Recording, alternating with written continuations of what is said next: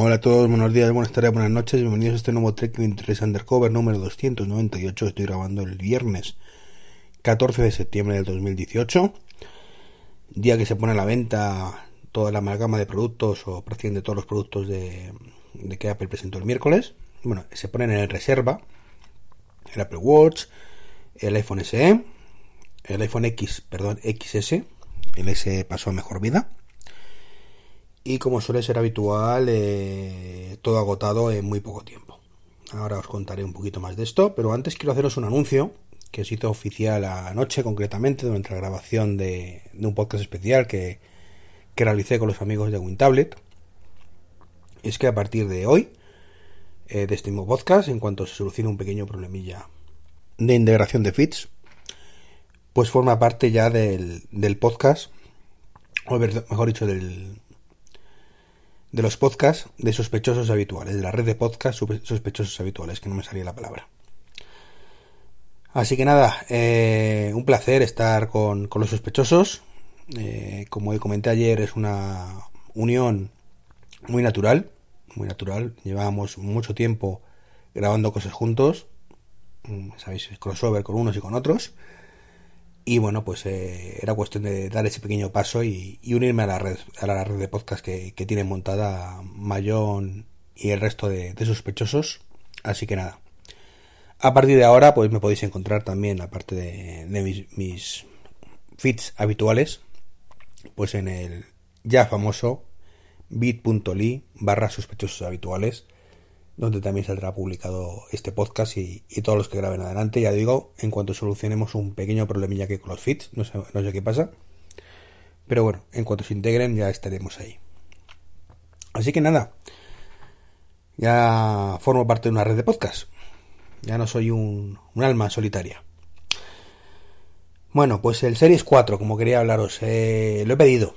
Lo he pedido al final, después de mucho meditar, el Apple Watch Series 4 tenía que caer en mis manos. Eh, tenía muchas ganas, la verdad, de, ese reloj. Bueno, tengo, tengo muchas ganas porque lo único que he hecho ha sido pedirlo. Y, bueno, he, he pagado la novatada. Novatada sin serlo, porque llevo ya unos cuantos años comprando productos el día de lanzamiento. Pero hoy no sé por qué. Pues pensé que no, no sé. Pensaba que el modelo LTE no iba a tener mucho tirón. Que lo querríamos cuatro frikis y yo, cuatro frikis en el buen sentido, que quisiéramos tener la independencia ansiada esa. Y bueno, pues se ha agotado echando leches. Mm, no pensaba que iba a ocurrir mm, y no me conecto a las 9 de la mañana. Me he estado haciendo compras y haciendo otras cosas. Y me he ido a conectar a las 10 menos 20 y estaba ya todo el pescado vendido. Y ya, bueno, pues lo he conseguido pues para el día 8 de octubre. Lo cual me jode bastante. Me jode bastante porque a las 9 podía haberlo pedido y, no lo he hecho por, esa dejadez mía, pensando que no pasaría nada. Mi esperanza, bueno, mi esperanza es que, mm, como ocurre normalmente con los lanzamientos, bueno, pues eh, la cosa empieza a adelantarse, ¿de acuerdo? Eh, progresivamente. Y bueno, los que tenemos entre 3 y 4 semanas, pues que se conviertan en una o dos, y los que se, están en una o dos, que se conviertan en una. Y muchos tengan el, el Apple Watch el día del lanzamiento. Pero no sé si eso tendrá suerte este año o no de que ocurra así, así que bueno. Eh, resignación, resignación, culpa mía. Además ha sido un caos porque he pedido la que no era, el que no era, he tenido que cancelar el pedido, pedirlo otra vez. Eh, un desastre, un desastre. Ha sido una experiencia desastrosa, pero bueno. Finalmente he logrado el, el ansiado correo diciéndome ya el modelo que yo quería y, y cuándo iba a llegar. Y bueno, lo, si hay suerte, pues lo tendré el día 8, que es el después de las JPod. Precisamente las JPod son el 5 y 6 de octubre. El día 7 es mi cumpleaños. Así que, bueno, pues por lo menos. además me estoy dando cuenta que coincide con la JPod 13. Si no recuerdo mal, fueron también el 5, 6 y 7 de octubre. Así que bueno. Acudiré a las jornadas, que este año espero que poder acudir porque son en Madrid con mi Series 3 y espero unos días después disfrutar ya de mi Series 4, lo cual me, perjudica un poco. Pues de cara al vídeo en unboxing de tuos y comparativas de velocidad y cosas restas, que me gusta hacer todos los años. Pero bueno, yo me lo he buscado y lo vamos a hacer. Y por supuesto para el libro. Que, que para poner capturas y, todo el tema y, ver bien las novedades, pues tengo que tener el reloj. Y no me gusta escribir ahí a, ciega, a ciegas. Así que me temo que la actualización que me hago 2.0 del libro tendrá que esperar un poquito más de lo que yo creía. Y me da rabia porque me, me actualicé todo lo de ellos 5, ¿verdad? En 4.5, en estas vacaciones. Respecto al tema de la eSIM, bueno, pues ya lo tengo más o menos todo pensado. Estoy mirando tarifas de Vodafone y de Orange. Y bueno, dado que Orange pues tiene menos velocidad que Vodafone de descarga, bueno, velocidad, menos, menos gigas, mejor dicho. Y además, pues te cobra por la tarjetita de SIM, pues he visto que la de Vodafone, la tarifa L, con un año de permanencia, pues sale como 41 euros más o menos, con 25 gigas de descarga, eh, que es lo más o menos lo que tengo ahora, ahora mismo tengo 20, y, bien. Pero bueno, pagando el, el doble de lo que pago ahora, que estoy pagando 20 euros con BPFone, así que me jode bastante como normal. Pero bueno, he, he, hecho un poquito de cálculos Vodafone me regala la suscripción a HBO, con lo cual, pues bueno, yo la estoy pagando aparte, con lo cual esos 41 hay que restarle 8 euros, y ya se pone la cosa en 33, con lo cual, bueno, pues, pues digamos que 14-15 euros es lo que me va a costar al mes la broma, que es más asequible. Disculpadme la voz, de verdad, que la tengo con mis toses es de, verdad que no, no, no doy abasto. Pero bueno. Pues como digo, ese es un poco el plan que tengo.